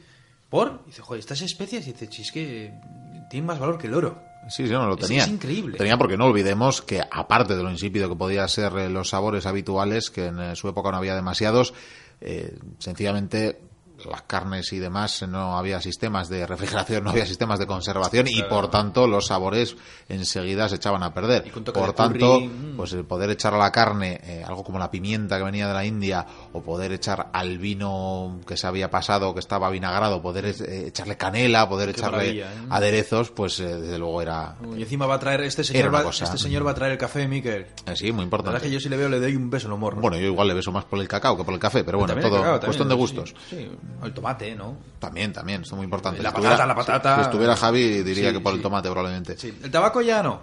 El tabaco ya- Bueno, eh, vamos a seguir con Colón. Centrémonos. Eh, sí, bueno, él sigue exponiendo a los reyes eh, los datos, eh, bueno, se da cuenta incluso que se ha equivocado y que al parecer está más lejos, pero bueno, sigue dándoles el coñazo y al final eh, estaba a punto de irse. Estaba a punto de vender su proyecto a otra nación, no sé si quería irse para Francia o no sé para dónde, pero al final termina esta guerra de Granada y la reina pues vuelve a hablar, bueno, la reina y el rey vuelven a hablar con él. Le alcanzan saliendo del reino casi. Sí, sí, sí, se iba. Se iba ya. Y nada, le dicen que, que sí, que están muy interesados, que ya tienen fondos. De hecho, creo que utilizan parte del dinero de las cruzadas, de lo que tenían por ahí suelto De para... de esa bula papal, ¿verdad? Sí, sí. Y nada, Colón, pues nada, consiguieron, bueno, proporcionarle. Él se tuvo que buscar la vida, de hecho ahí están los hermanos Pinzón, que probablemente merecen ser nombrados y quizás mere- merecerían un monográfico porque su importancia en esta historia es casi tanto como la de Colón. Pero bueno, que aportan las naves, eh, la pinta la niña Santa María, parten hacia el horizonte, hacia donde se pone el sol y bueno, lo que no podían imaginar. Bueno, y de hecho Colón nunca se dio cuenta de que había con- descubierto uno. Bueno, ya sabes que unos compatriotas, eh, unos vascos, estuvieron a punto de, de liarla porque se amotinaron Sí. y estuvieron a punto de hacer volver a la expedición. Pero que casi le, casi le rajan el cuello. Por eso Colón. digo. La, la- la verdad que se me hace un eco del pasado, en plan ahí de neumático, pero casi le rajan el cuello, porque además ellos decían, oye, habías dicho que íbamos a tardar no sé cuánto tiempo, y llevaban ya el doble, y el tío se iba inventando, no, que estamos llegando. Veían ya algún madero, alguna palmera por en el suelo, cuando ya vieron ya gaviotas ya dijeron, bueno, bueno. Esto ya es otra cosa. Sí, lo que pasa es que Colón nunca se dio cuenta que había descubierto un continente. Bueno, eso se dice. Algún día podemos abordar diferentes misterios relativos a Colón, que no hay quien estas teorías conspiranoicas que afirman que sí, que afirman que sí. Y, y es más, hablaban también incluso de sus vinculaciones con el Papa anterior a Borgia, a Sibo, Buah, y, y que es- podía ser, bueno, bueno. Me Otro día hablaremos de estas sacando... cosas. Estoy afilando los colmillos. Otro día hablaremos de estas Miguel, cosas. es que no sabes que los templarios llegaron a América. Por supuesto. Sí, vamos. Pero nos estamos alargando, así que Nos estamos alargando. culminemos esta etapa. Culminemos de de diciendo Reyes. que Colón se va donde se pone el sol. Los reyes están ordenando las cosas porque hay que hacer muchas cosas en Granada. Para empezar, poner una cruz. Importantísimo. Importantísimo, Sí, lo, sí, sí, lo sí. principal. Y yo creo que aquí debería terminar su historia. Pues sí, yo creo que podemos dejarles por hoy. Así que vamos a ir dando por concluido esta segunda parte del monográfico. Pero el caso es que ya que estamos en la ciudad de Santa Fe, vamos Sí. a ver si podemos aligerar el conflicto, que parece que está a puntito de terminar, nunca termina. Sí. Y por tanto vamos a ver si podemos evitar que se corra más sangre. Ah, me parece muy bien. Así que bien. mira, te voy a mandar a negociar. A negociar. Sí, sí, sí, sí, con los nazaríes. Monto mi caballo. Vete a la Alhambra. Vamos a ver si podemos eh, llegar a un buen acuerdo pacíficamente. Incitatus. Incitatus, sí, llévate a Incitatus, que bueno, es nuestro fiel corcel, al fin y al cabo. Y ahí va, ahí va el señor Vicente Voy Bucuría. a, voy a llevar unos presentes. Eso es, Eh, presentes. ah, mira, Ahí está. Yo creo que para negociar una buena cena voy a llevar mm, vino y, y, y jamón, jamón, seguro que les gusta. Jamón Voy, ahí voy, voy, voy para allá. Ahí los mete en la carreta. Y sigue, bueno, va dispuesto. Lo que pasa es que estoy pensando, estoy pensando yo, mientras está trotando el caballo de Vikendi, eh, esto en la fe islámica, lo del alcohol y la carne de cerdo, no, no, creo yo que les va a poder sentar mal. Eh, a ver, está llegando a la puerta de la fortaleza el señor Goicuría. Los guardias eh, le detienen, por supuesto, eran el alto y van a examinar lo que porta en el carruaje, qué cara están poniendo al descubrir la pata del cerdo, ese jamón y, están oliendo la bebida y claro, claro, el alcohol, están, están ofendidos, están ofendidos, uy, están golpeando ya a Vikendi y creo que ya no le veo, se lo están llevando sin duda. En fin, esperemos volver a ver al señor eh, Curia.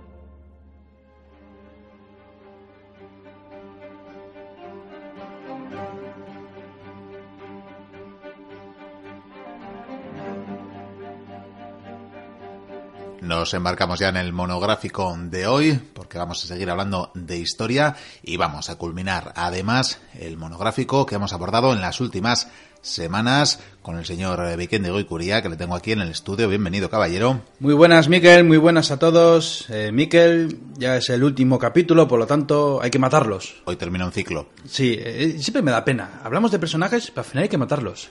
Es lo que tiene la historia. Sí, porque los cuentos, aquello de vivieron felices y comieron perdices, hasta que palmaron, vaya. Sí, pero por lo menos fueron enterrados felices, o por lo menos juntos. Eso sí, eso sí. Bueno, di que lo de felices y juntos y demás, ya hablaremos de ello al final. Aquí hay mucho alboroto, mucha algarabía. ¿Quién está jugando ahí? a- ¿Es tenis lo que están jugando? Bueno, tenis eh, no sé exactamente, porque te diré que estamos en el año 1506, que estamos en Burgos, y yo veo una pelota ir de un lado a otro, pero esto ya no sé si es eh, cesta punta, no sé si es pelota a mano o no sé qué demonios es. El caso es que están jugando a la pelota. Y hay uno que juega muy bien y parece muy bello.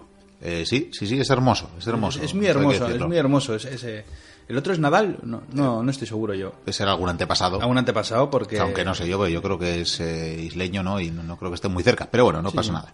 No bueno, es, no es re- el asunto. retomamos, ¿no? ¿Por Retomemos. dónde? Creo que nos dejamos la historia más o menos en el punto del descubrimiento de América, si no me equivoco por ahí. Sí, bueno, primero vamos a dar el epígrafe porque Sí. si algún oyente despistado no ha oído los últimos eh, programas, en las últimas dos semanas hablábamos eh, de la vida de los reyes católicos, de estos que según la leyenda popular, eh, bueno, que nadie me lo interprete mal, según la historia, eh, forjaron o pusieron los mimbres para formar el Estado español moderno y que en buena parte lo hicieron. o- El o primer durante- Estado moderno o- de Europa, Durante ¿no? algún tiempo lo hicieron, desde luego, pero ya veremos que precisamente a la muerte de uno de estos pilares eh, se desquebraja y hay riesgo de que, de que todo cambiara. Pero bueno, eso no avancemos cosas.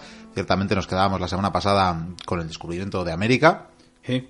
Desde luego una fase importante, Para el mundo y sobre todo para los americanos. sobre todo para los americanos, porque, en fin, lo que aquí llamamos descubrimiento, ellos le llamarían invasión probablemente.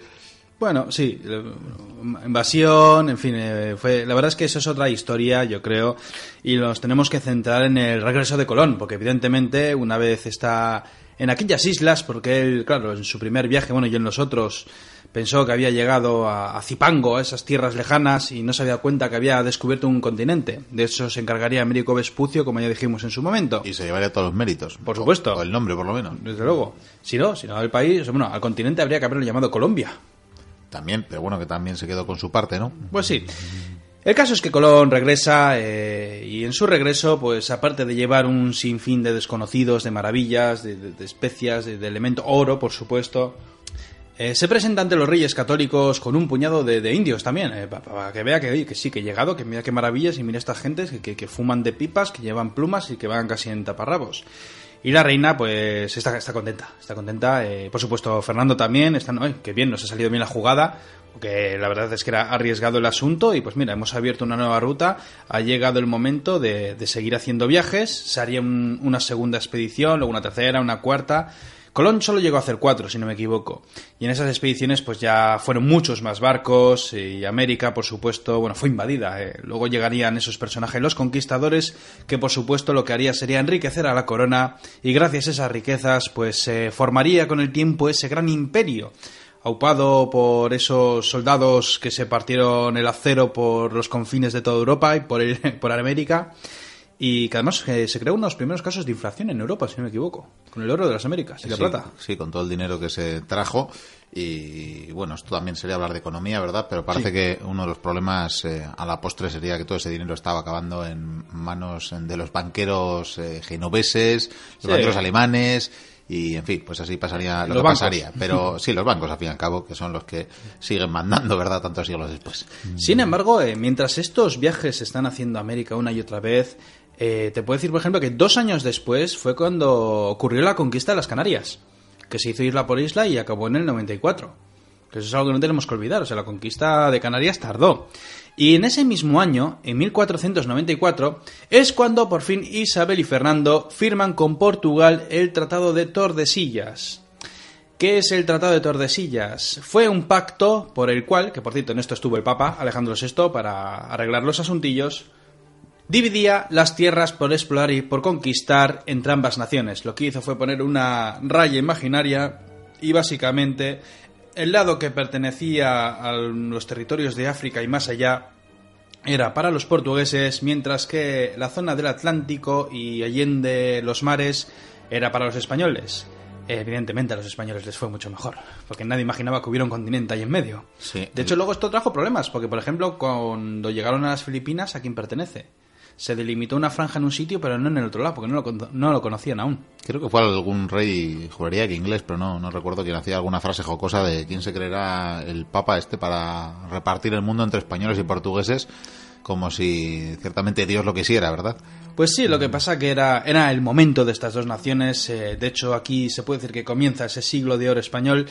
Pero seguimos, seguimos con más eh, historias del Papa, porque en 1496, es decir, ya dos años después de este, de este Tratado de Tordesillas, eh, por sus virtudes cristianas, eh, por la conquista de Granada, las cruzadas contra los musulmanes, la expulsión de los judíos, había llegado el momento. Recibieron el título de Reyes Católicos por parte del Papa Alejandro VI mediante la Buda papal Sin Covenit, o Sicovenit, un 19 de diciembre de ese mismo año. Es decir, que a partir de entonces ellos ya tuvieron ese título de Reyes Católicos, un título que lo heredarían no solamente la Casa de los Austrias, que sería la siguiente, sino también los Borbones. De hecho, eh, Juan Carlos, tu amigo Miquel, eh, es también rey católico. Sigue siendo rey católico, me parece muy bien. En todo caso, esto lo hemos comentado, creo, en alguna sección de noticias y curiosidades en anteriores programas que en, parte esto venía a arreglar eh, pues cierto agravio comparativo que tenían eh, los reyes españoles respecto a, por ejemplo, los franceses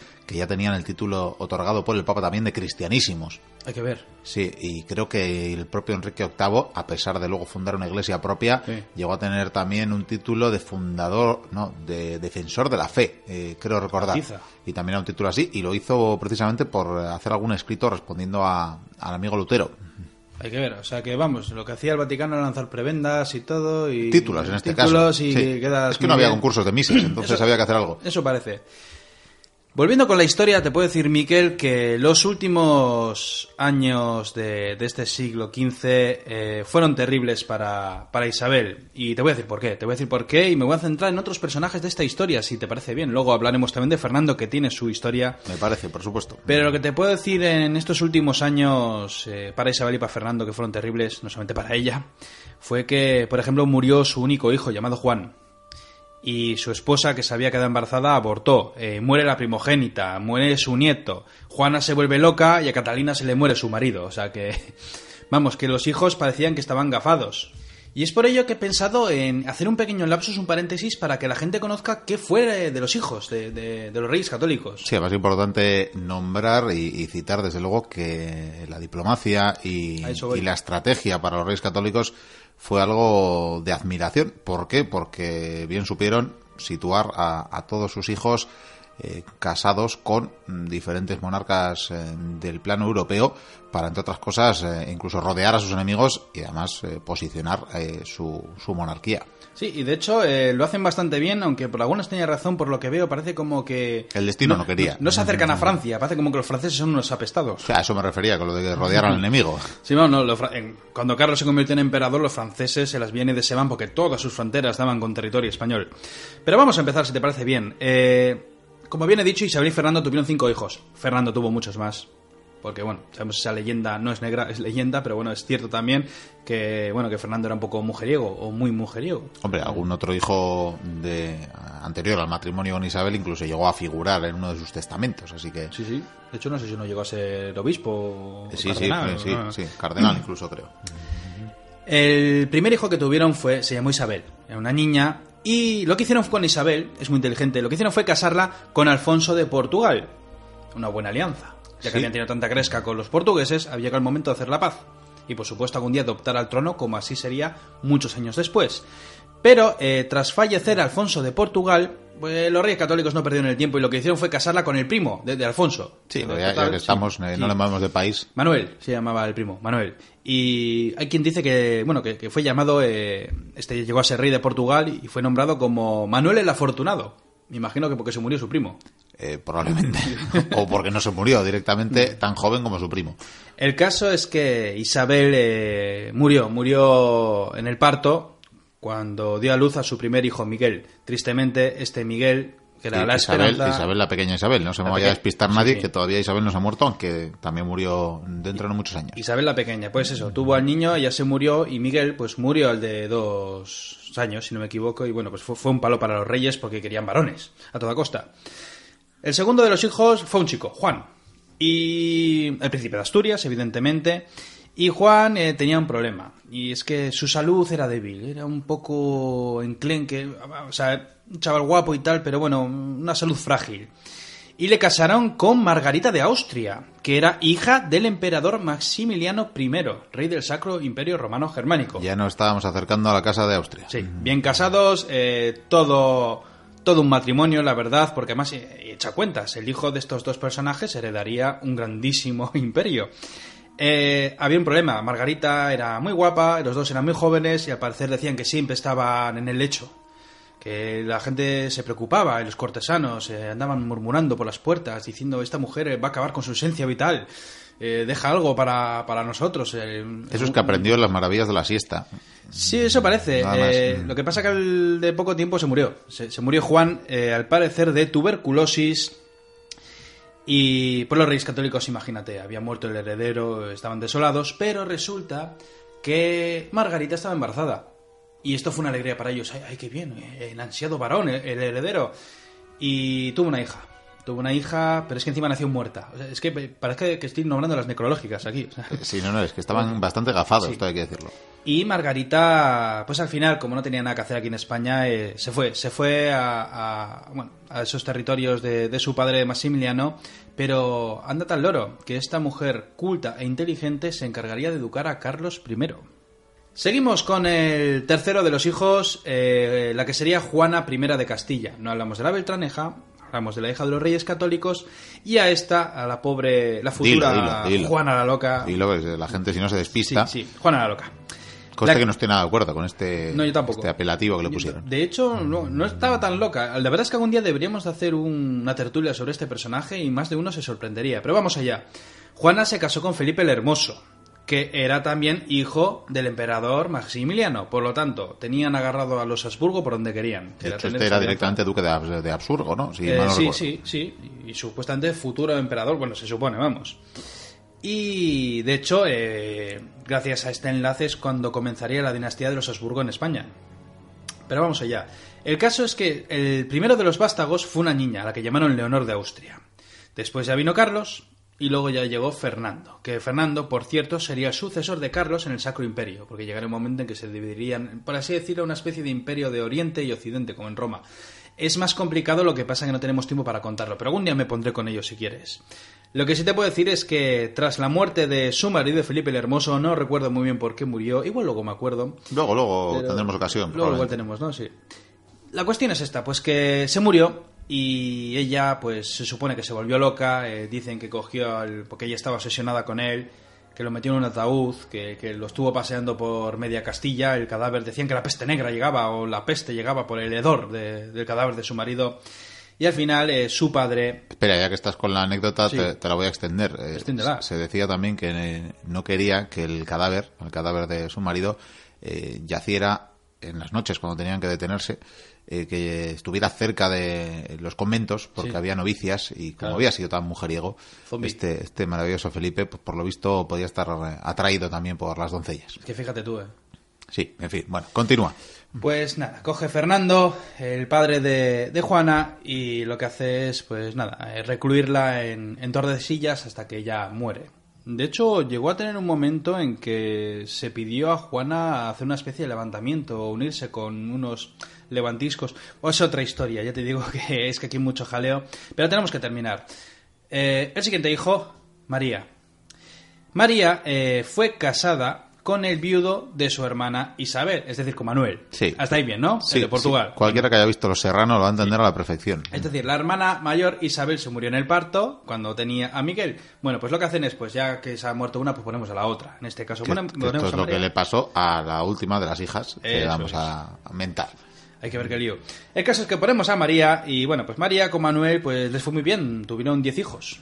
Y además personajes tremendos como Juan III, Enrique I de Portugal o la emperatriz Isabel, esposa de Carlos V. Esto Es decir, que te repitió- primos todo... esto no se repitió hasta los Kennedy, diría yo. Pero sí, bueno, sí, sí.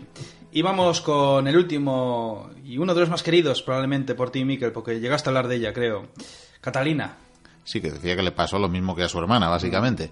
Que, Catalina- que le casaron con alguien que también murió, por supuesto. Tenían hecha ya, bueno, vamos a resumirlo. Tenemos alianza con Portugal, tenemos alianza con el Imperio Germánico y ¿qué nos faltaba? Pues Inglaterra, que hacen casar a Catalina con Arturo, el que iba a ser, si no me equivoco, Arturo I de Inglaterra, de la casa Tudor. Sin embargo, Arturo murió al de unos meses. Y ya, pues, un tiempo después, lo que hicieron fue, ¿se ha muerto el hermano? Pues que se case con el otro. Aquí repone ni quita ni cambia... Sin ningún problema. Sí, sí. Y la hacen casarse con el futuro Enrique VIII. Y bueno, pues de este enlace uh, salió una niña, una niña eh, para rabia de Enrique, que era María Tudor, la futura Bloody Mary y un personaje que dio mucho que contar también. También, que a su vez luego se emparentaría otra vez con la Casa Real Española, pero Sí, eh, vamos a dejar casó para con otro. Felipe II. Pero esto lo vamos a dejar para otro, para otro día también. Menudo culebrón. Volvamos atrás en el tiempo porque ya hemos hablado de los hijos y lo que les va a pasar y de cómo Isabel, pues lógicamente Isabel lo lleva muy mal, Fernando también lo lleva muy mal. Lo que pasa es que parece que, que- que el tío tiene mejor aguante que ella en este aspecto.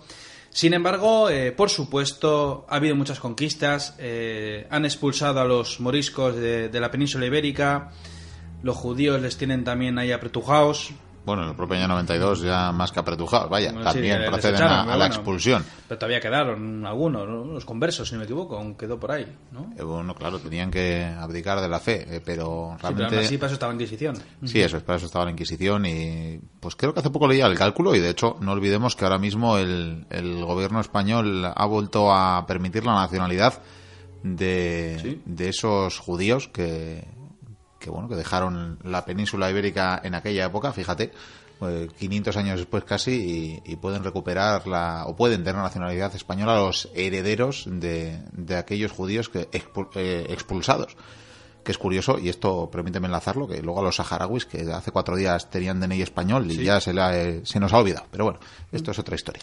Sí, bu- bueno, la verdad es que algo del Sahara tenemos que hablar, porque hay que seguir, proseguir con las campañas militares y evidentemente se ha- seguían con la reconquista, pero la reconquista no ha terminado. Hay que seguir conquistando los territorios a los musulmanes. Y de hecho es cuando emprenden campañas contra el norte de África. Asaltan Melilla, asaltan Ceuta, por eso luego son provincias.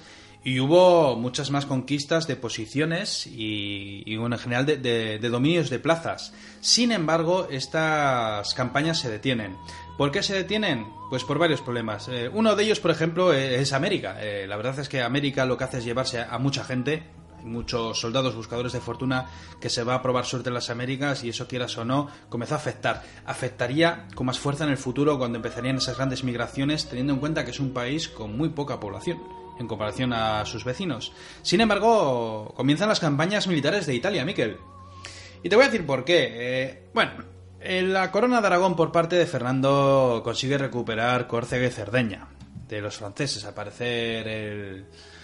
Bueno, en fin, eh, es la diplomacia del momento. Sin embargo, en Italia pasan muchas cosas. ¿Qué es lo que pasa? Pues que, ya lo conté alguna vez, pero bueno, Carlos VIII, rey de Francia, un chulo, la verdad es que era muy, muy chulo, muy prepotente, se veía fuerte, quería conquistar los territorios de Nápoles, porque según él le correspondían. Y entonces, pues se lanza la conquista de, de Nápoles. Bueno, claro, la, la verdad que Nápoles era como la razón. Todo el mundo cree ser dueño de ella. Sí, sí. La verdad es que no sé quién tenía más derechos. Sin embargo, esto fue un casus belli en parte también para España, porque los de Nápoles pidieron ayuda a España. Era para hacer un reino vasallo, aliado, amigo de, de Aragón. Era algo raro, por así decirlo. La verdad es que esto sería otra historia. Lo que sí te puedo decir es que enviaron un ejército. Había que enviar un ejército, había que luchar contra los franceses. El Vaticano, por supuesto, el Papa Alejandro VI pedía gritos ayuda a España. Y España lo que envía es un pequeño ejército con un personaje famoso, un personaje que se ha curtido en las guerras civiles, que se ha curtido y ha estado dirigiendo en la guerra de Granada durante Y que en 10 años Italia va a sacarse ya el doctorado. o sea, el doctorado y que va a revolucionar la guerra. Va a hacer unos cambios tremendos y va a cambiar para siempre la guerra en Europa. De hecho, por eso vencen estas batallas.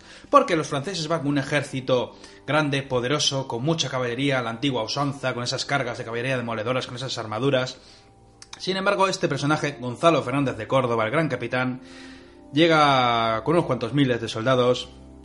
Eh, pues bueno, con las pintas que tenían que llevar, mm, en fin, eh, rapiñaban lo que podían para alimentarse, las pagas la mitad de las veces no llegaban. Esto lo contaba muy bien el Eh, señor eh, Arturo Pérez Reverte, ¿verdad? Si queréis cobrar, tomad esa ciudad. Sí, y, y a base de bien lo hicieron, a base de bien. Eh, estos hombres que serían el germen de los futuros tercios, pues tuvieron una derrota inicial, pero al final consiguieron derrotar a los franceses en, en diferentes enfrentamientos y aparte una especie de alianza entre los estados italianos consiguieron hacer que Carlos se retirase.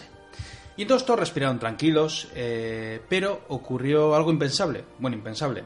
Carlos VIII un día en su casa era muy alto y se dio con el dintel de la puerta, con la parte superior, Hay accidentes hay todos los accidentes. días. Sí, eso dice el padrino. Y nada, cayó al suelo y se murió. Bueno. Se, se murió y bueno...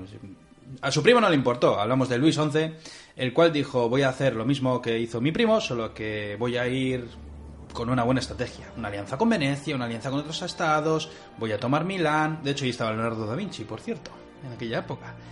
Y es entonces cuando comenzó esa Segunda Guerra de Italia. ¿Y qué hacen los reyes católicos? Pues envían otra vez a Gonzalo Fernández de Córdoba, que por cierto en aquella época estaba eh, tomando la isla de Cefalonia los turcos. Es decir, que fíjate el planteamiento. De estar en una guerra civil, de estar en la reconquista, han derrotado a los franceses en Italia, han conquistado plazas en el norte de África, están conquistando, bueno, están comenzando las primeras conquistas de las Américas, que es la era de los conquistadores cuando empieza. No solo eso, están también empezando a zumbarse con el turco.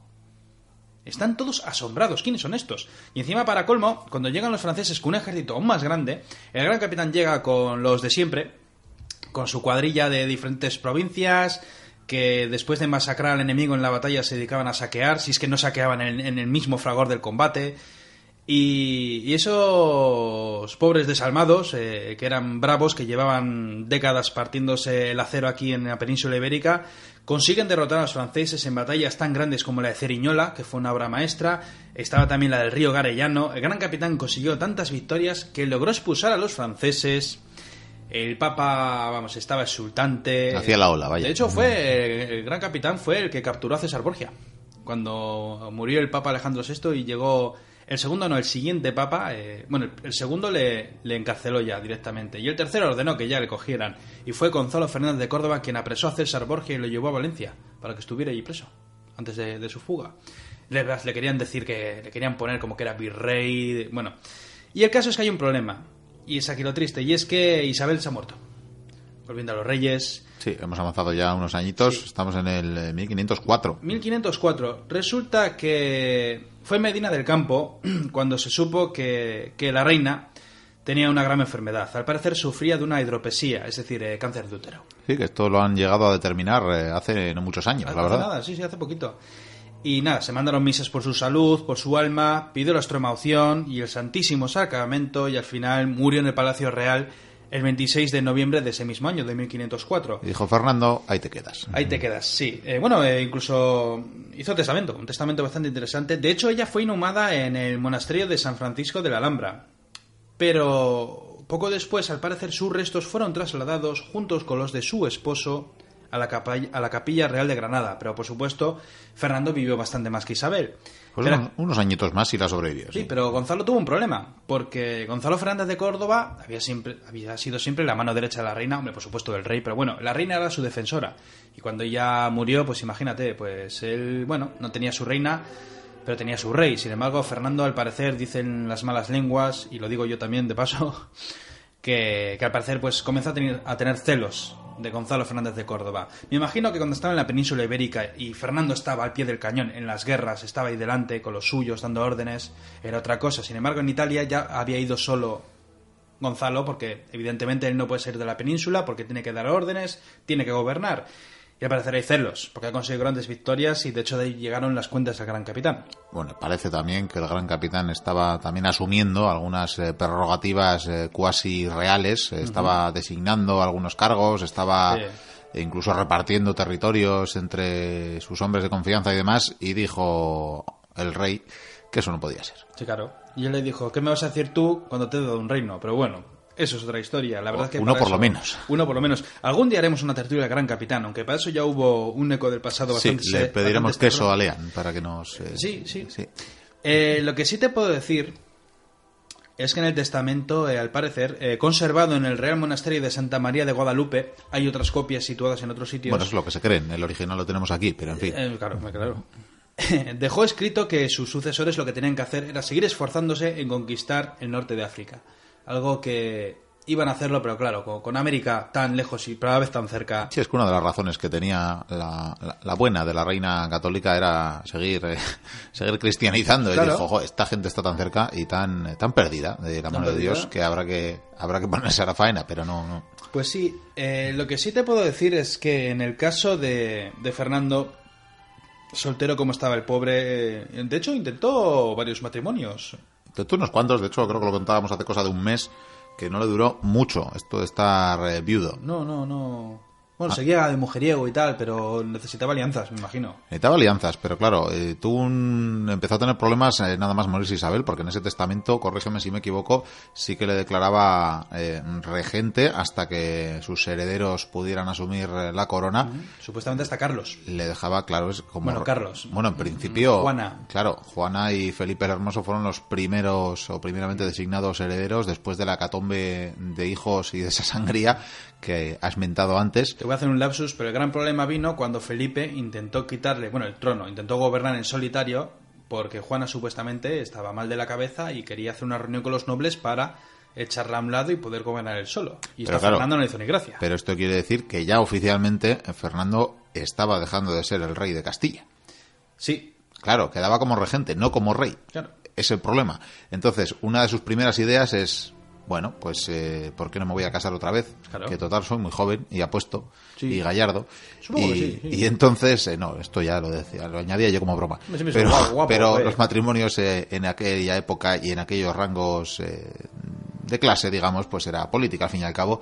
¿Y qué se le ocurre decir? Bueno, pues ¿por qué no me caso con Juana la Beltraneja? Y entonces se le ocurre que qué mejor que desposar eh, a esta pobre ex niña, ya mujer evidentemente ya avanzada en edad, Muy cabreada. que seguía recluida en el monasterio donde la habían obligado a recluirse tras los pactos, tras esa guerra con Portugal por la corona de, de Castilla y por tanto le dice que no, le dice que no. Supo que tendría cierto resquemor porque al fin y al cabo tanto Fernando como la difunta Isabel le habían quitado sus derechos eh, a, a la Beltraneja, también mal llamada Es- Es, Beltraneja. que además, ella, la, la pobre Juana la Beltraneja, ¿qué conseguía con ese matrimonio en cuanto él muriera?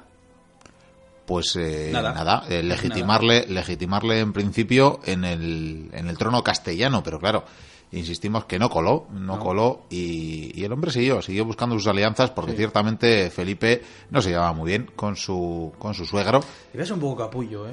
¿Felipe? No es por ofender, sí, sí. Sí, su- igual- era, igual era Fernando hermoso, también. Lo de Felipe sí, debía eh, ser, debía ser. Además no le gustaba nada, esto creo que también, No, no me gusta la península ibérica para nada. esto creo que lo hemos comentado en alguna ocasión, desde cazar luego. leones o elefantes o algo, ¿no? Sí, sí, sí, creo que lo comenté en una presentación hace no mucho, que sí, que creía que podía, lo único que le gustaba era que iba a poder cazar jirafas y elefantes y cuando descubrió que no podía ser.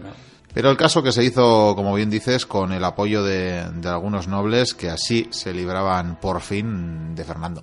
El caso es que serían años eh, duros para Fernando, que ciertamente durante algunos eh, de estos años va a dejar Castilla, mm, se va a apartar totalmente, más que nada, porque ahí no le van a poder enfada, ni- ver. Bueno, se enfada y tampoco, o sea, ni, ni les quiere ver a los nobles, que, que ya no se ven atados por ninguna fidelidad, ni él les quiere ver a algunos de ellos. Porque además algunos les ha, bueno, pues les ha hecho la puñeta, digamos, y por ¿Qué me tanto, dices? sí, por lo tanto viene bien echarle un poco fuera. Algunos me imagino que le echaría de menos, no obstante. Sí, se enfadó. Allá por el año 1506, fíjate, apenas dos añitos después de fallecer Isabel, creo que ya es cuando llegan a las Cortes de Valladolid, llegan a, a, bueno, a nombrar rey a Felipe, a Felipe el Hermoso, pero el caso que lastimeramente fallece. Fallece Ah, enseguida, fallece enseguidísimo. Eh, Sí, De golpe. sí, de golpe. ¿Qué me dices? De golpe. Bueno, luego podemos repasar incluso el... Sí, sí, luego repasaremos, sí, porque tiene que ser una muerte interesante. Pero bueno, van a seguir unos años eh, difíciles porque esto no cambia que la nobleza castellana vaya a admitir al rey aragonés, que, insistimos, se va a quedar ahí con sus eh, posesiones y demás. Entonces eh, acabará mm, sucediendo lo que tiene que suceder, que es eh, ir más allá en la descendencia. Claro, es que solamente tienen ahora mismo. La esperanza está en Carlos y en su hermano. Sí, No que, más varones. mm, El nombre era Fernando. Tom- Fernando. Fernando Sí. también, ¿no? Eso Sí, es. como su abuelo, sí. Eso, Una cosa que- Mm. Bueno, pues eh, va a ser curioso porque Carlos va a ser eh, educado, como bien sabemos y como has mentado antes, en, en Austria más bien, allá por el territorio de su abuelo. Bueno, más bien al norte, pero muy alemán. La verdad es que muy, muy flamenco. Muy... Sí, sí, sí. De en hecho, no conocía el castellano. Sí, en la corte de los Austria, quería decir en todo Sí, caso. sí, vamos. Y mientras tanto, eh, Fernando va a ser educado, parece, en, en Castilla y por lo tanto podía haber sido un heredero que algunos lo hubieran visto más deseable porque conocía las costumbres, conocía el idioma, cosa que Carlos no. Mm. Pero no, no sería así, como, como todo el mundo Ahí está sabe. la ley de la edad. Sí, ahí El está la ley que de la edad. es el que manda y así no hay líos. Sí, pero en este caso, pues Fernando iba a decantarse por uno u otro y en todo caso se acaba decantando por la figura de Carlos. Van a pasar algunas cosas más estos últimos años de vida de Fernando, como por ejemplo que se vuelva a casar, porque hemos dicho que lo intentó con la Beltraneja y tras el rechazo no se le ocurre otra cosa que emparentarse con la Casa Real Francesa, desposando a la que era sobrina, si mal eh, no recuerdo, del rey francés, a Germana de Foix, de Foix, o no sé cómo hay que pronunciar el apellido. De Foix, de Foix. Sí. De Foix, es decir, ¿tú crees que como el paté? Bueno, pues sea, pues paté. Es, increíble que después de, tantos odios, de tantas guerras que han tenido, ya sea en Italia o en, la misma Cataluña, eh, es increíble. Sí, pues va a desposar a esta buena mujer que, que ella sola, la verdad, tiene una historia maravillosa porque incluso una vez muerto Fernando, mm, ella se volverá a casar o la volverán a casar dos veces más. Incluso se volverá a casar uno de sus futuros maridos, volverá a ser uno llamado Fernando de Aragón. Así que tiene una historia maravillosa que otro día podremos abordar en anécdotas o dedicarle un programa entero. Es que si tuviera que apuntar todas estas cosas que vamos diciendo que hay que contar, más lo que nos dicen los oyentes. Sí, no nos daría, no nos daría, la verdad. Y bueno, la verdad que Germana va a tener también eh, influencia en, o dicen las malas lenguas que tuvo influencia en la muerte de Fernando porque en todo caso hubiera cambiado mucho la historia de haber tenido herencia. Sí. Y si mal no recuerdo, llegó, llegó a nacer un niño que falleció, o nació ya muerto, o falleció al poco de nacer. Estamos ahí unos cenizos, ¿eh? Estamos muy cenizos. Ciertamente murió a las pocas horas eh, de nacer, pero ten en cuenta que si ese niño llega a prosperar, si llega a prosperar, pues definitivamente se hubieran separado los reinos de Aragón y Castilla. Por eso decía antes que ese nacimiento del Estado moderno español hubiera sido quebrado de raíz, porque evidentemente este niño hubiera sido el heredero del trono de Aragón y no hubiera tenido ninguna vinculación con Castilla. los nobles de ambos bandos no creo que hubieran tenido mucha mucha emoción de, unir el reino ni nada, o sea, que, que pues les habría da igual. Gran emoción no habría. Esto fue en el año 1509 todavía van a tener eh, unos cuantos añitos de convivencia y de intentos, aunque, eh, bueno, no fueron muy fructíferos, que digamos. Eh, Fernando hasta el final, ¿eh? Mayorcito ya seguía, ¿eh? Y pocos añitos después va a pasar algo también que, que desde luego atañe a estos territorios que nos rodean, aunque Vizcaya ya hubiera pasado a manos castellanas tiempo atrás. Tiempo atrás. Pero lo que va a caer va a ser el reino de Navarra en el 1512 que en su día creo que ya le dedicamos em, Hubo... Hace un par de años, ¿no? Que le dedicamos un monográfico a los... Sí, Javi hizo sobre... A las efemérides eh, de números redondos que se producían en ese, en ese 12, ¿no? De hecho, además, en, eh, unos años antes en aquellas grescas de Navarra donde cayó también César Borgia, cuando huyó de Valencia. Ciertamente, ciertamente. Bueno, el caso es que no nos vamos a meter en la conquista de Navarra. Desde luego hubo... ¿Podemos decir que les fue mal a los navarros? Les fue mal a los navarros, sí. El duque de Alba, quiero recordar que fue el que entró a, arrasar y que una vez que una vez que conquistó dijo, uy, qué de castillos hay aquí, me sobran. Así que vamos a derribarlos para que no se nos vuelvan levantiscos. Y eso que ha derruido, pero vamos, anda que no hay castillos en Navarra, aún. Pues sí, y con esto pues caería uno de los reinos más antiguos de la península. Sí. Sí, sin lugar a dudas, porque cuando comenzó esa reconquista, bueno, cuando la invasión musulmana, eh, el reino de Pamplona. El reino de Pamplona, primigeniamente. era de los primeros junto con el de Asturias, por ahí andaban.